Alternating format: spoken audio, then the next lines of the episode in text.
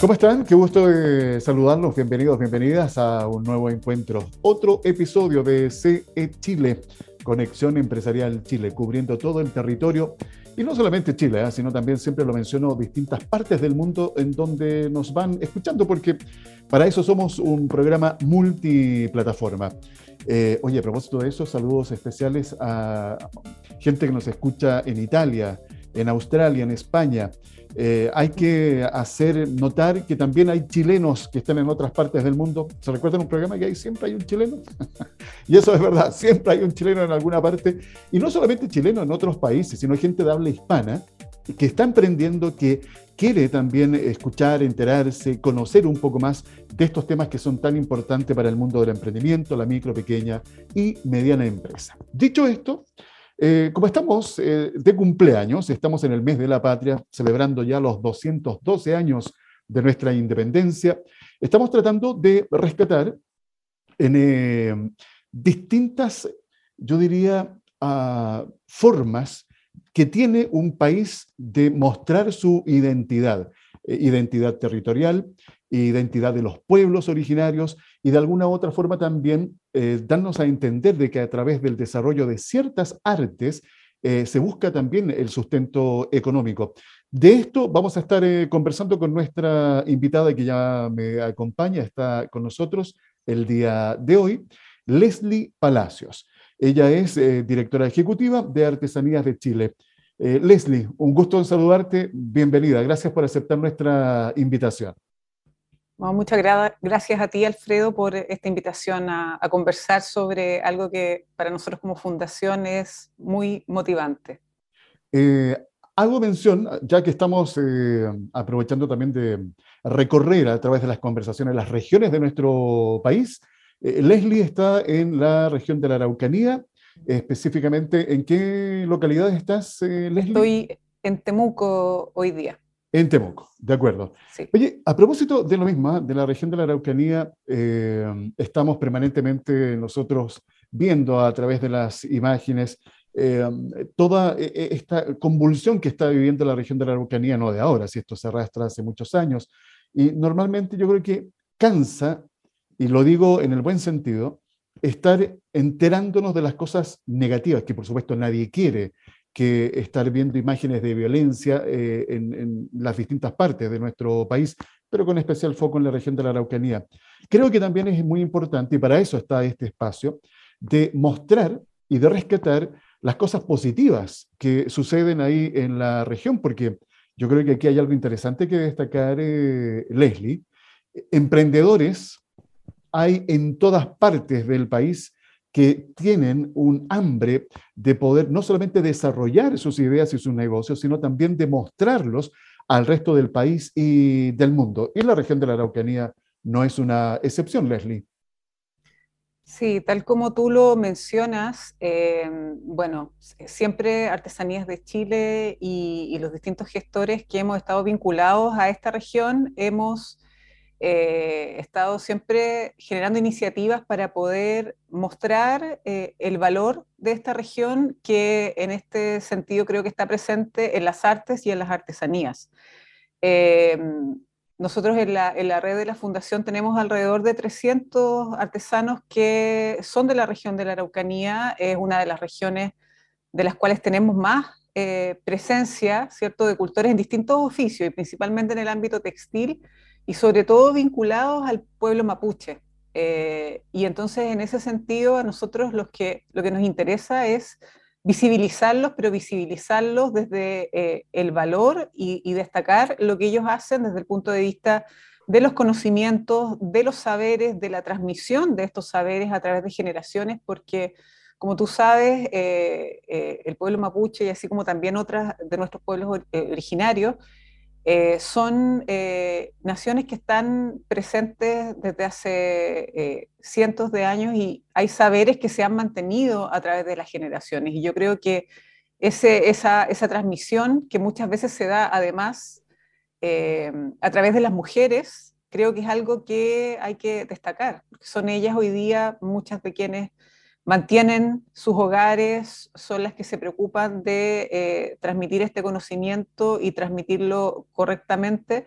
Y por lo tanto nosotros en este caso, a través de la Fundación, somos una plataforma para poder destacar el, valor de estos cultores. Entonces, como tú dices, eh, a nosotros nos preocupa eh, poder destacar lo bueno, y lo bueno consideramos que está no solamente en el objeto en sí o la, pieza, la obra, que es la cual nosotros hoy día, eh, a través de esta plataforma que es la Fundación, nos encargamos de comercializar, sino también nos hacemos cargo de visibilizar todo ese otro contenido intangible, todos esos otros saberes que están presentes en las comunidades. Sí, que forman parte del patrimonio, de la identidad también de una nación, de un país.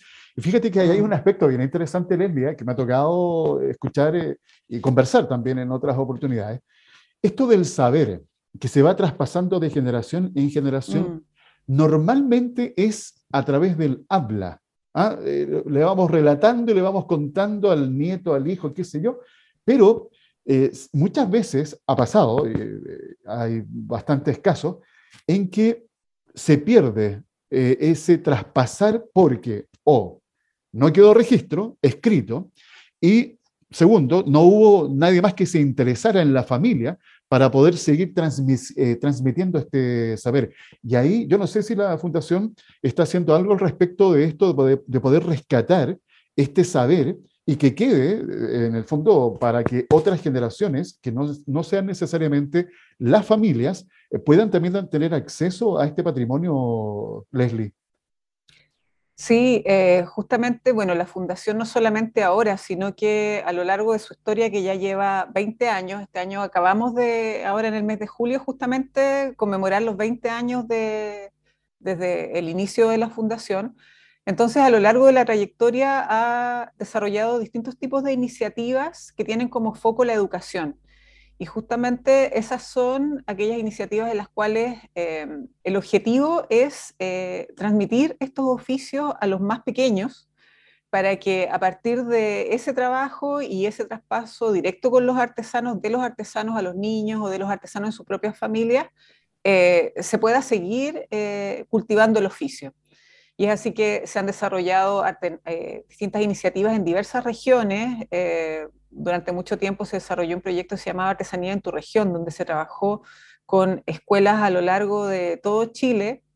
Y hoy día también eh, tenemos una, oferta permanente, eh, principalmente, que principalmente se, se, desarrolla en el Centro Cultural La Moneda en Santiago, donde a través de talleres gratuitos, pero ahí dirigidos a distintos públicos, no específicamente con foco en, niños, pero son eh, las instancias donde los mismos artesanos son los que enseñan sus oficios a gente de distintas edades, justamente para que haya una valoración y un conocimiento, además de todos los procesos que implica la elaboración de una obra o de un producto.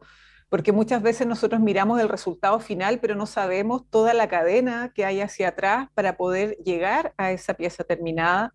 Y en ese proceso hay una riqueza muy grande, porque además tiene que ver no solo con aspectos más patrimoniales o más intangibles, sino que también con un conocimiento relacionado con eh, la ciencia, con las tecnologías, con la transformación de materias primas, con el uso de recursos energéticos, con cuidado del medio ambiente, o sea, con muchas otras dimensiones que están presentes ahí, pero eh, muchas veces al ver solo el producto final, eso no se percibe. Entonces, hay todo un saber que es muy importante de transmitir y nosotros estamos permanentemente enfrentadas a, las preocupaciones de los artesanos y las artesanas por esta continuidad en el oficio. O sea, solo para cerrar, te cuento que hoy día en la mañana estuve en Chihuimpilli, una localidad que queda eh, en el sector de Quepe, al sur de Temuco, comuna de Freire, y ahí estuve con un grupo de artesanas, la mayoría adultas mayores, eh, sobre 60 años, 65 años, y, que viven en un, en un sector rural donde obviamente la juventud no está interesada en hacer artesanía. Entonces ellas nos manifestaban su preocupación porque una vez que ellas empiecen a ir, ellas estaban viendo que el oficio, los conocimientos que ellas manejan se van a perder.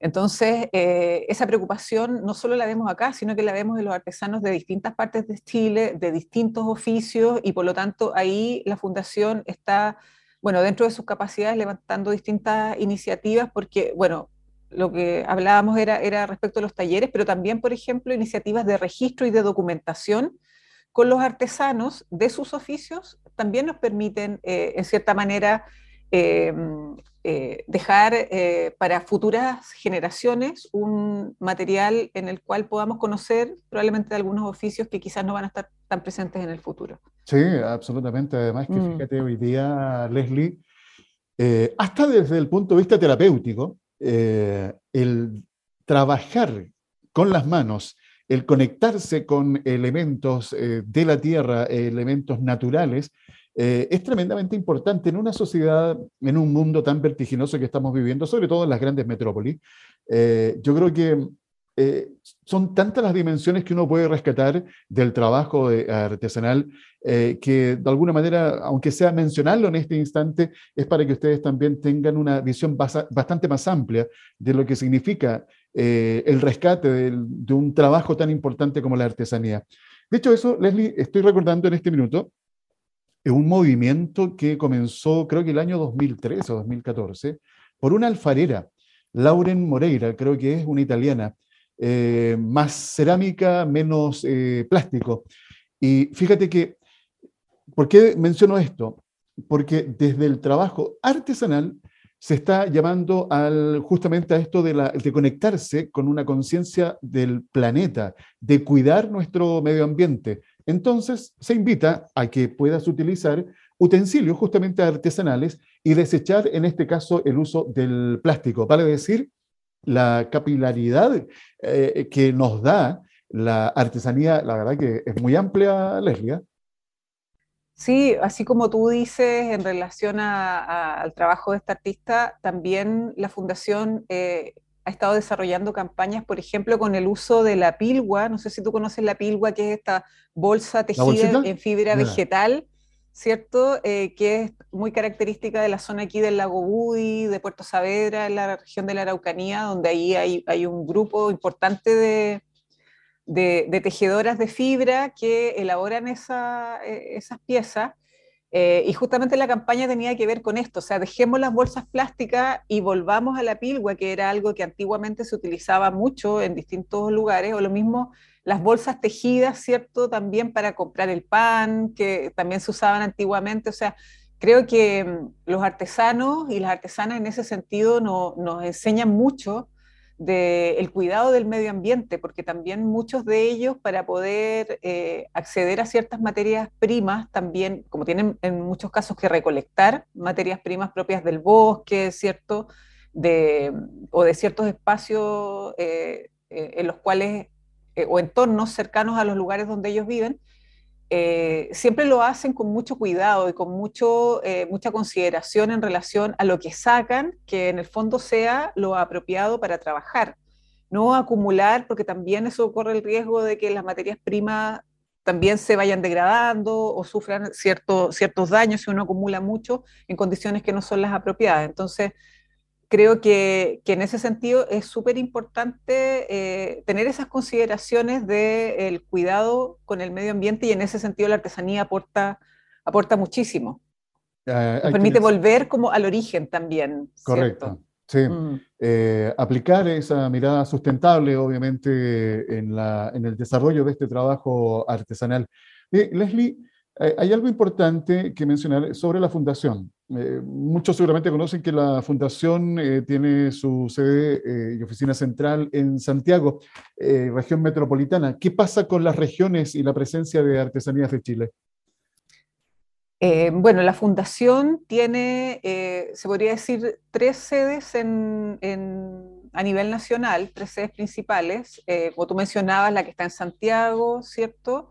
Eh, y también tiene sedes en regiones que son, bueno, en la región de la Araucanía tenemos un eh, centro de acopio que en el fondo es el lugar a donde llegan artesanías de la región del Biobío, de los ríos y de la Araucanía, y desde acá se distribuyen a eh, las distintas tiendas que tenemos en el país, pero también tenemos una tienda en Pucón, Entonces, esos son dos espacios de la región de la Araucanía. Y también tenemos en la ciudad de Puerto Varas una sede y tienda en el mismo inmueble que en el fondo cumple estas mismas funciones que te comentaba en la región de la Araucanía, pero eh, en la, sede de allá es también centro de acopio y al mismo tiempo tienda. Entonces ahí se eh, recogen y se almacenan los productos de los artesanos de la región de los lagos principalmente, eh, para también ser distribuidos a las distintas tiendas que, con las que cuenta la fundación, que hoy día ya son varias, o sea, tenemos alrededor de siete tiendas, contando las que, las que te mencionaba y las otras que están en Santiago, dirigidas a distintos públicos y en distintos espacios también en, Santiago. Entonces, esto es súper importante y también tenemos muchas intenciones de expandirnos a otras regiones con otras sedes porque eh, el 98% de los artesanos de la red, que son 2.500 artesanos aproximadamente, son de regiones. Entonces, eh, es súper importante tener presencia y tener vínculo permanente con las regiones, independiente de que hay un ámbito, un área de trabajo al interior de la fundación, que es el área de proyecto, que es la cual, la cual nos permite tener este despliegue territorial. Con el área de proyectos tenemos distintos, eh, distintas iniciativas que se están llevando a cabo en distintas regiones del país, con grupos muy diversos de artesanos, eh, y esa es la que nos permite tener el contacto directo y permanente con cada uno de ellos y ellas. A propósito de diversidad, Leslie, eh, dos preguntas en una. Eh, diversidad, hablemos de los rubros que están presentes en Artesanías de Chile y hablas del 98% de los artesanos son de regiones. ¿Qué regiones están en, digamos, ustedes reciben trabajos de todas las regiones o se concentran principalmente en algunas, Leslie?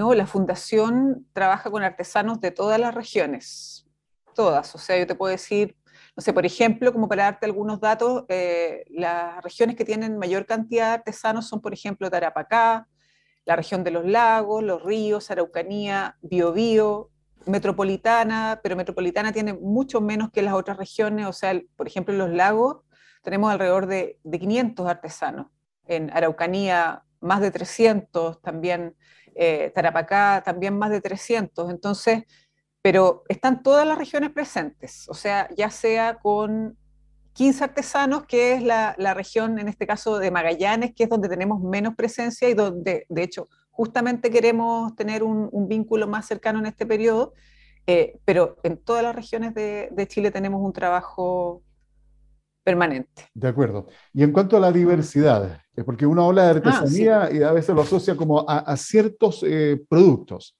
Claro.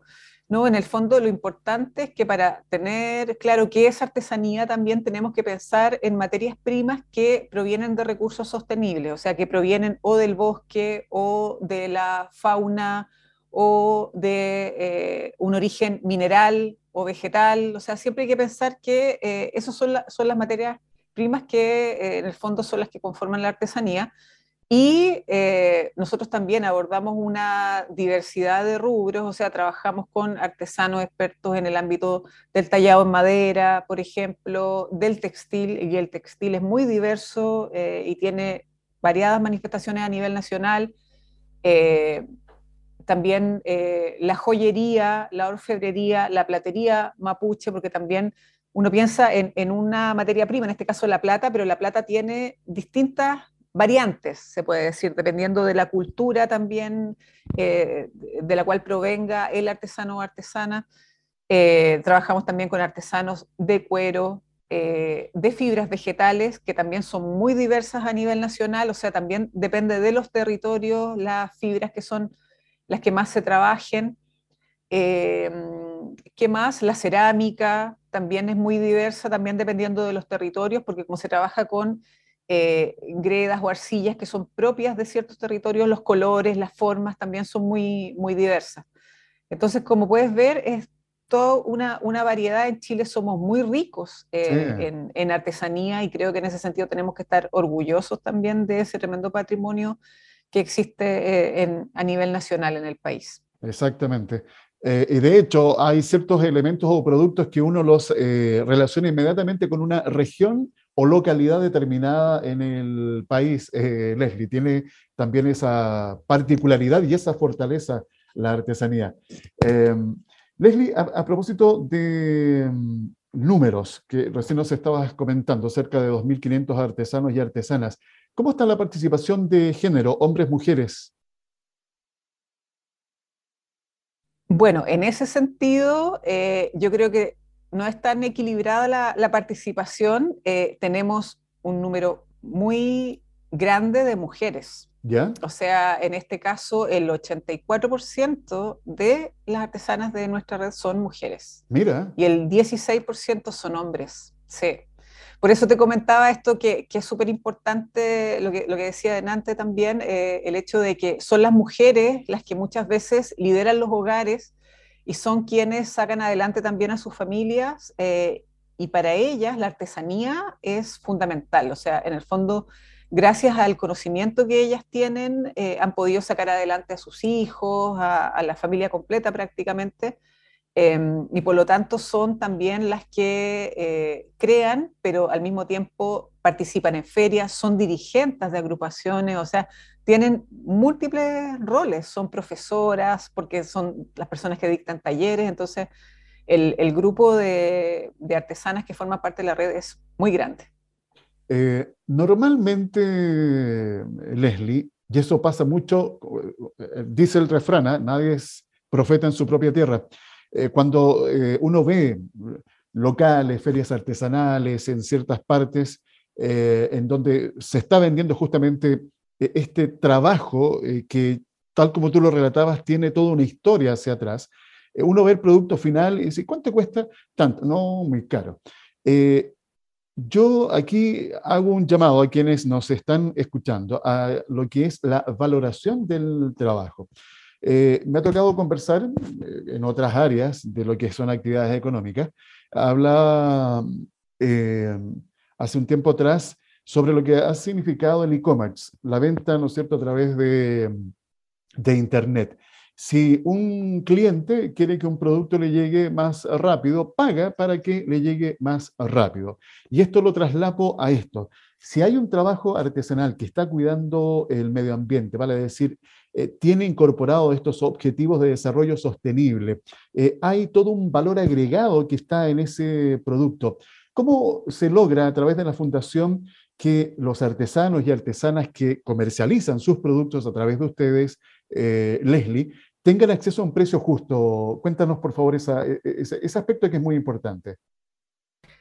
Bueno, en primer lugar, em, es importante contar que la Fundación eh, es un organismo que ha sido certificado como un organismo de comercio justo eh, y por lo tanto eh, se hace cargo de estos 10 principios en el fondo que, son los que nosotros cumplimos asociados al comercio justo. Entonces, en este sentido, uno de los principales es acordar un precio justo con eh, quienes uno trabaja y en este caso son artesanas y artesanos. Por lo tanto, en cada, eh, o sea, al incorporarse un artesano o artesana un grupo a la red de la fundación, hay una conversación, eh, obviamente, previa para acordar en conjunto un precio a pagarle al artesano y, obviamente, cumpliendo también otro principio de, comercio justo, nosotros tenemos que ser transparentes con ellos para poder compartir también eh, los otros eh, costos asociados a la comercialización de sus productos.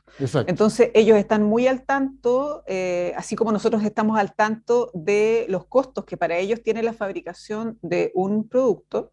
Eh, ellos están al tanto también de todos los otros costos que tiene eh, y, que la, fundación le debe agregar al cálculo final del precio al cual se vende su producto. Entonces, ahí se suman obviamente los costos operativos de eh, las tiendas, ¿cierto? Del pack, eh, todo lo que lleva eh, asociado el, producto y por lo tanto se hace esta conversación con los artesanos para poder definir, bueno, entonces en términos de materias primas, por ejemplo, ¿cuánto cuesta, eh, por un lado, a veces comprar materias primas o por otro lado también la recolección en términos también de los tiempos, ¿cierto? Que eso conlleva.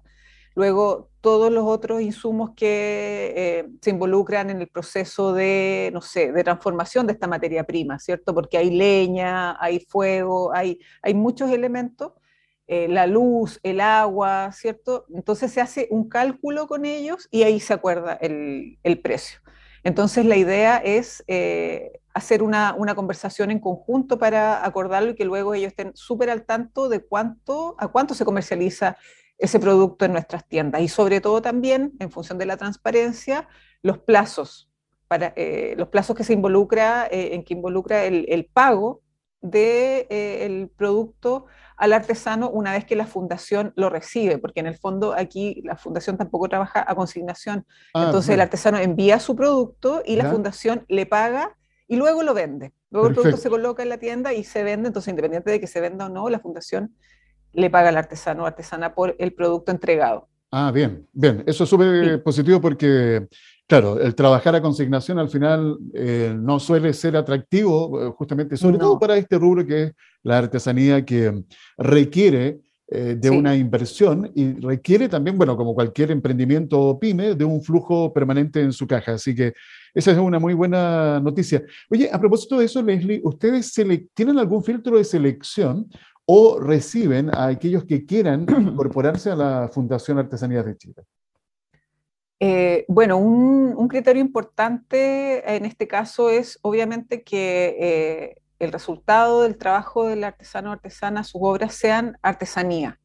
Eh, y para, ahí, para eso lo que te comentaba hace un rato, que tenga que ver con el uso de ciertas materias primas, también, bueno, hay oficios que tienen una, larga trayectoria en nuestra historia nacional, entonces se sabe perfectamente qué es artesanía, qué no.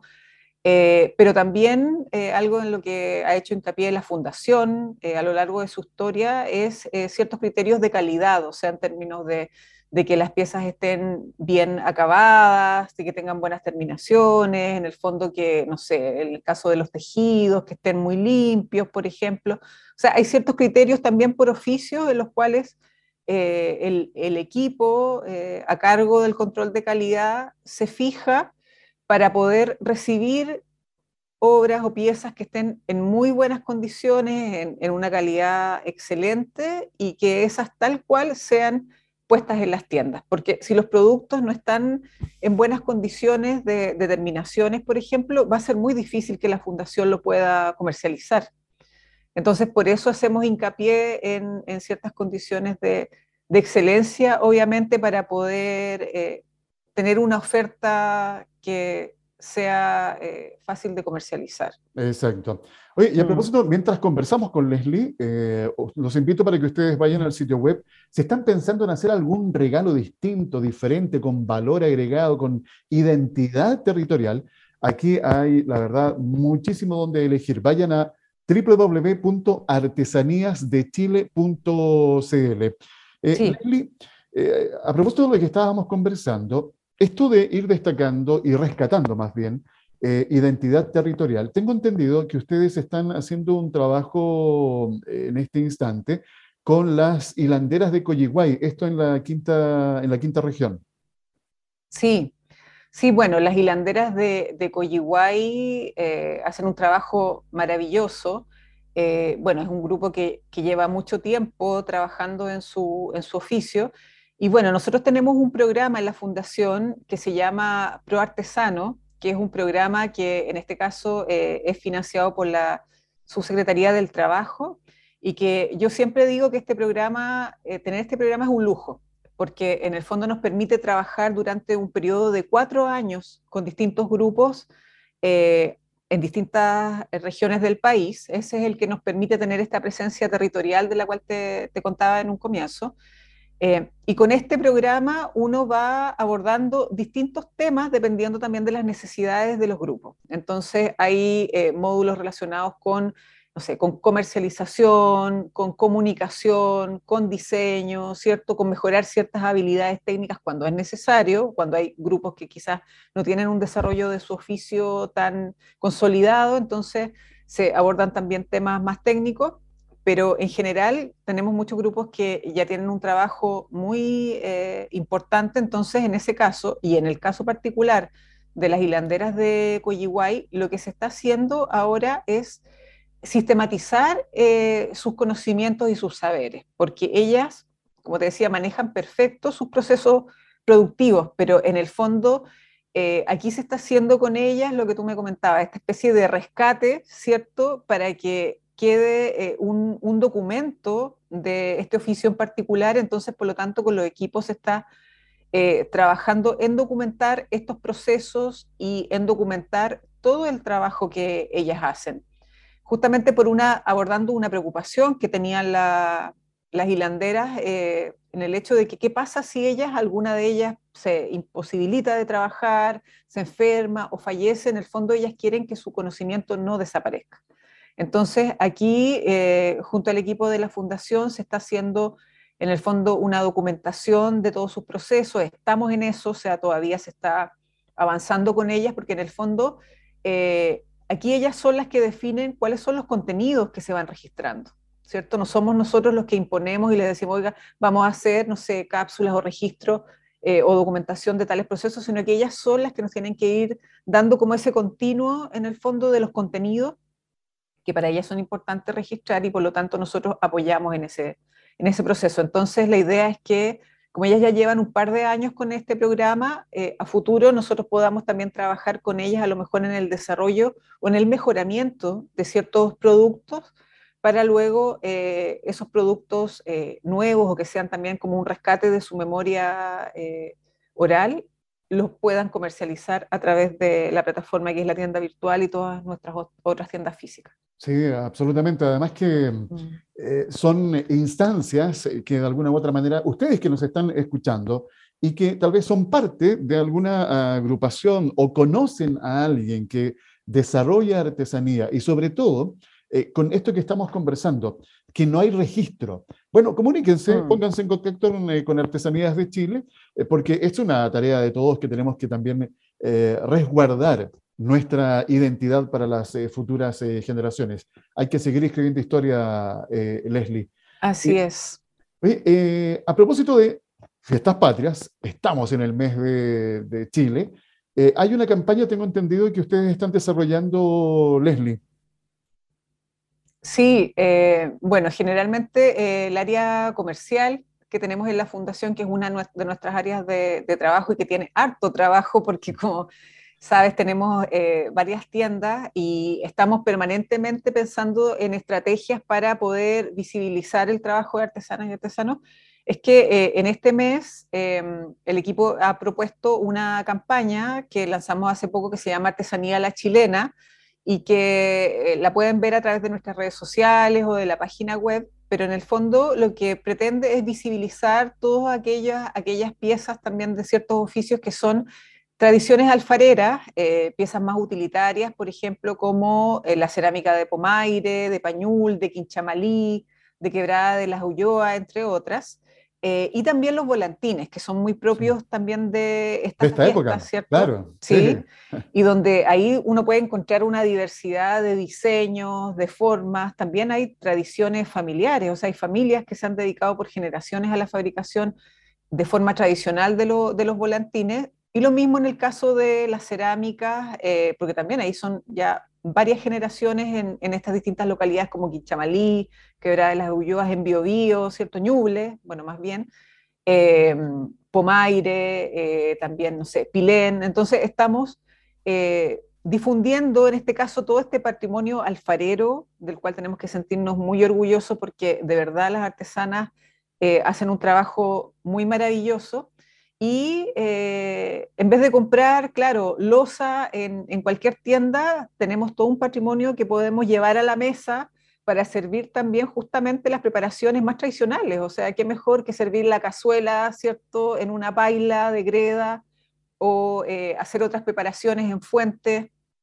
también de, las distintas, eh, de los distintos grupos de, de alfareras de nuestro país. Entonces, creo que es fundamental, así como queremos potenciar eh, el uso, ya no el uso del plástico a través de las pilguas, que podamos tener conciencia de que en nuestra mesa, nuestra mesa la podemos vestir de artesanía, no solo con, con, la cerámica, sino que también a través de los individuales tejidos, por ejemplo, que también se están eh, difundiendo en esta campaña y también eh, individuales de fibra. O sea, tenemos toda una variedad de objetos con los cuales podemos vestir la mesa en estas fiestas y no solo en estas fiestas, sino que todo el año. O sea, la, artesanía es algo que podemos estar, con lo que podemos contar eh, para los distintos momentos eh, de nuestra vida, siempre. Absolutamente. Y, de eso se trata justamente esta conversación también, eh, aparte de conocer el trabajo que viene realizando la Fundación Artesanías de Chile con estos miles de artesanos y artesanos que están repartidos en todo el territorio, es que cada uno de nosotros también pueda tener en su hogar, en su mesa, incluso en su oficina, en su lugar de trabajo, parte de esta identidad eh, de cada territorio. Yo creo que eso de alguna u otra forma también me lleva a otro tema que tiene que ver con el trabajo colaborativo, la asociatividad. Creo que es tremendamente importante destacar. Y lo otro, en, ojalá que no nos alcance mucho el tiempo, pero está el tema de la innovación tecnológica, que no suele asociarse al trabajo de artesanía, porque uno dice, oye, pero ¿cómo a incorporar tecnología si estamos hablando de un trabajo netamente manual artesanal? Pero también, eh, de alguna u otra forma, la tecnología puede hacer más fácil, dependiendo qué tipo de tecnología se utilice, eh, Leslie. Claro, ahí, eh, bueno, todavía hay posturas bien divergentes en relación al tema de la innovación, porque la innovación hoy día se aplica no solo al uso de, otras herramientas, sino que también al desarrollo de nuevos productos. Y ahí también hay que tener ojo con lo que podemos, en lo que podemos intervenir y en lo que no podemos intervenir. o sea, claro, hay hoy día eh, resultados que son mal entendidos con innovación, por ejemplo, en los casos en que se descontextualiza el uso de iconografía de pueblos originarios, por ejemplo, en otros productos. Y, hoy día ya sabemos que las redes sociales y el público está muy atento a estas situaciones que hoy día también se están entendiendo como apropiación cultural, o sea, cuando hay eh, mal uso o está, no está bien entendido hay uso indebido muchas veces de elementos que pertenecen a los pueblos. Entonces, eh, claro, la, innovación en términos tecnológicos hoy día es algo que no se está abordando tanto. O sea, hay ciertos oficios en los cuales el uso de herramientas debe ser, porque, por ejemplo, en el, ámbito de la orfebrería, de la joyería, eh, obviamente para transformar la materia prima, en este caso los metales, las platas, ¿cierto? Las piedras, tú necesitas, obviamente, utilizar herramientas eh, y hay algunos, artesanos, artesanas que están muy abiertos a esa experimentación, en el fondo, para poder eh, ofrecer nuevas creaciones, en el fondo también ellos para poder incluso saciar eh, su, su, espíritu creativo. en cierta manera hay artesanos que empiezan a, a, innovar en el uso de ciertas tecnologías. Pero en la fundación trabajamos bastante con artesanas y artesanos tradicionales, entonces hay muchos que, eh, si bien hacen pequeños cambios o incorporan pequeñas eh, innovaciones, eh, en la mayoría de los casos trabajan de forma muy tradicional y como también lo aprendieron de sus antepasados.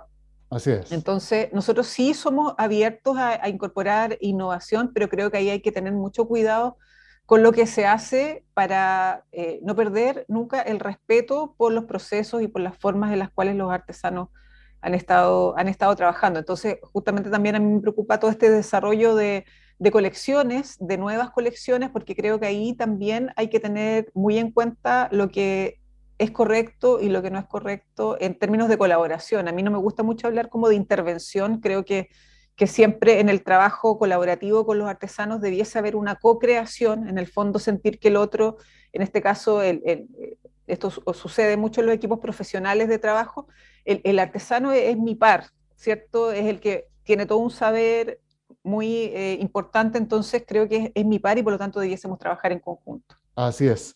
Oye, interesante conversación que hemos sostenido con Leslie Palacios Novoa, directora ejecutiva de Artesanías de Chile. El tiempo lamentablemente ya nos alcanza, Leslie, pero tendremos ocasión de encontrarnos en una siguiente oportunidad. Así que muchas gracias por habernos acompañado. Muchas gracias a ti también y por tus interesantes preguntas que también nos hacen mucho reflexionar respecto de lo que nosotros hacemos. Gracias. Gracias por el espacio. Que estés muy bien. Conversación que ustedes escucharon y disfrutaron aquí en CE Chile. Conexión Empresarial está orientado a la economía, emprendimiento, las finanzas y negocios, colocando cada día temas de interés al alcance de todos.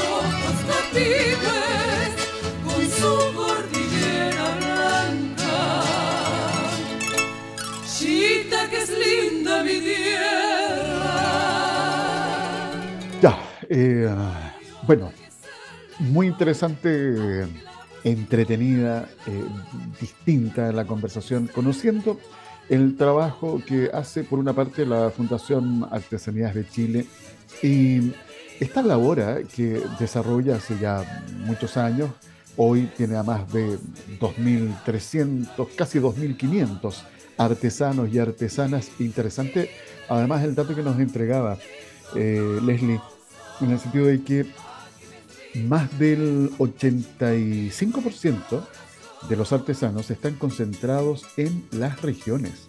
Eh, y no es, no es menor, ¿eh?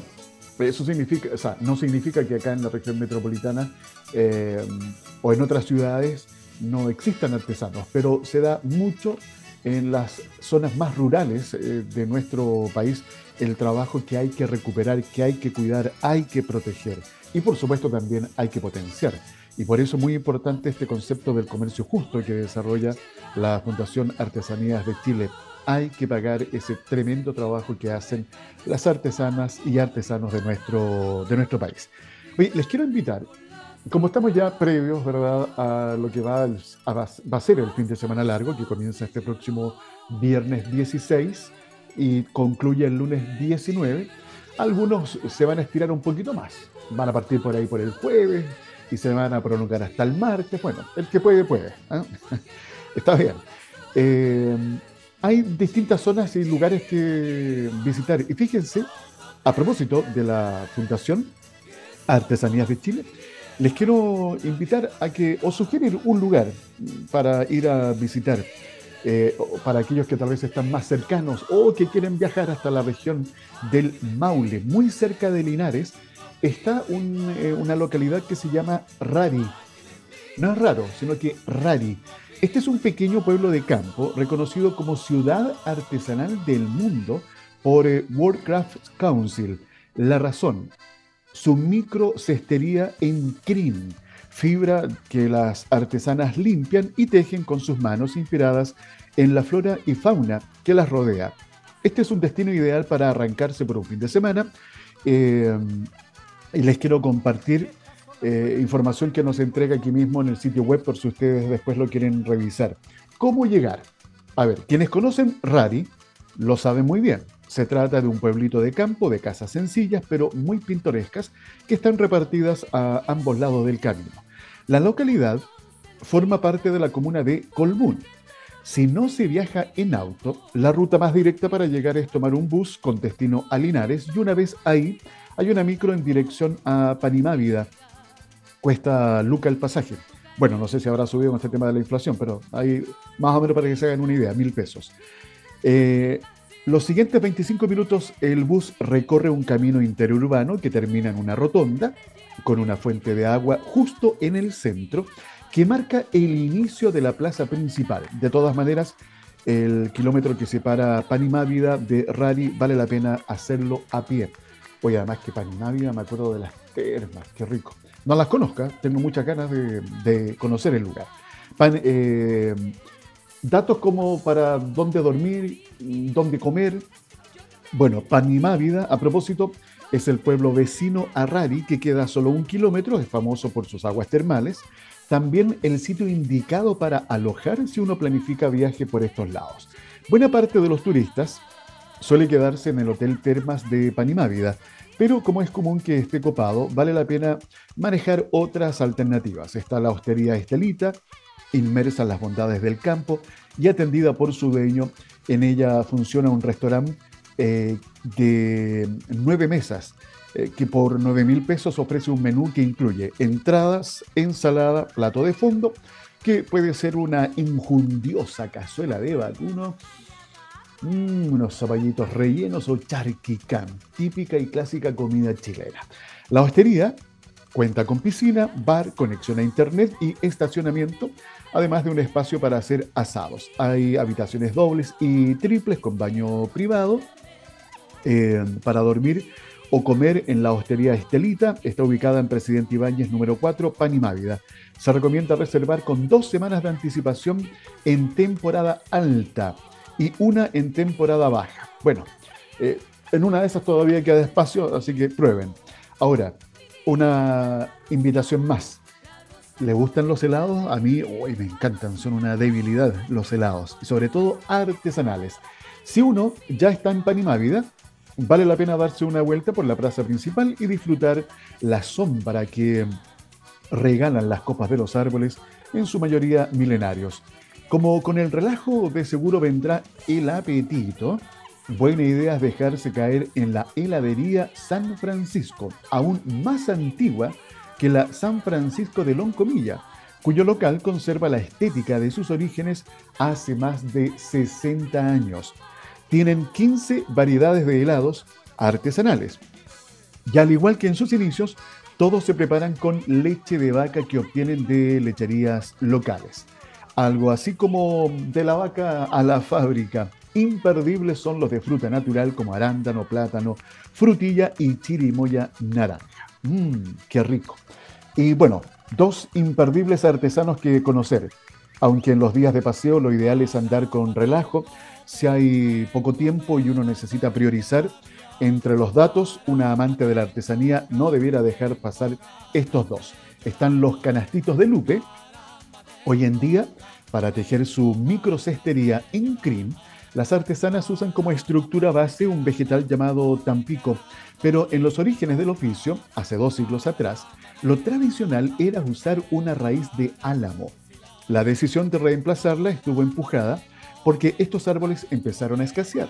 Por eso, encontrar hoy una pieza hecha con raíz de álamo es como hallar un tesoro.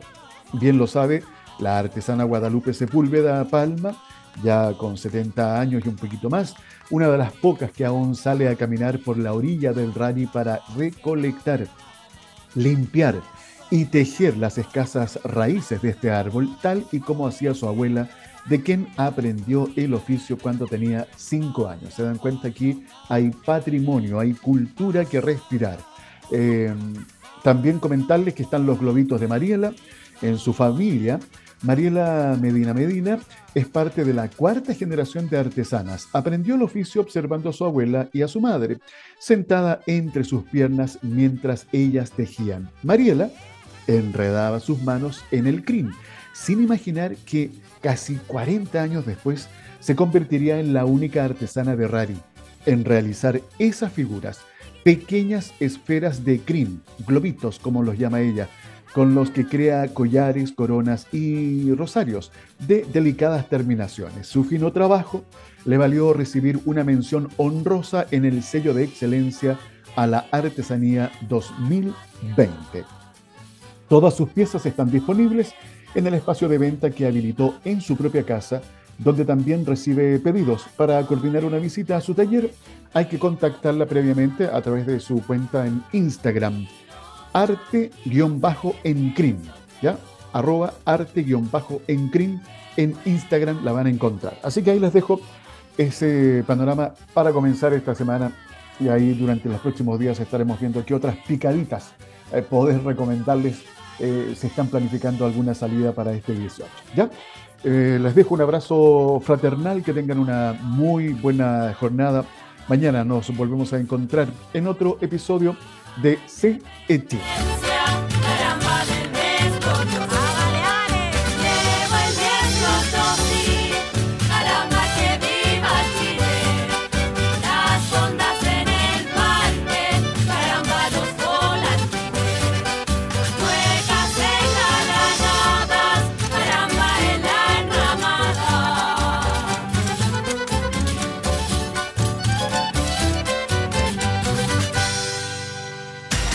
Conexión Empresarial es creado para optimizar las relaciones comerciales, impulsando la accesibilidad, la comunicación y dando apoyo permanente a las empresas en su proceso de modernización y de incorporación tecnológica.